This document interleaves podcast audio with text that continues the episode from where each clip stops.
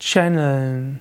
Channeln, wörtlich kanalisieren, durch sich hindurchfließen lassen, ist in der Esoterik, im Okkultismus und im Schamanismus eine Bezeichnung dafür, dass ein Mensch sich zum Instrument macht einer höheren Wesenheit und dann diese höhere Wesenheit durch ihn hindurchströmt.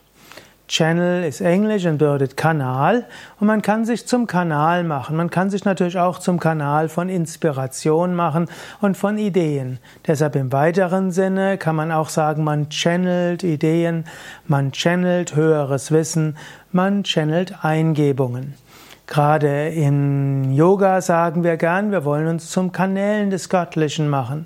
Nicht wir selbst tun etwas, sondern wir stellen Körper und Psyche zur Verfügung und bitten, dass Gott durch uns wirkt. Und danach lassen wir los.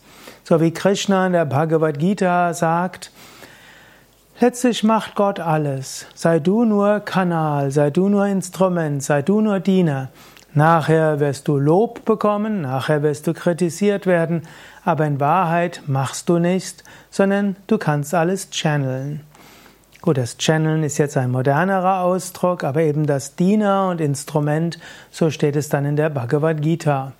In diesem Sinne, Channeln kann, kann sich beziehen darauf, dass ein Verstorbener durch dich wirkt, dass ein Geist durch dich wirkt, dass ein Naturwesen und so weiter.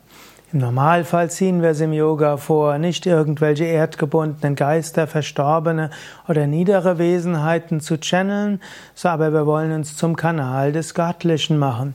Wir wollen uns öffnen für eine höhere Wirklichkeit und die durch uns fließen lassen.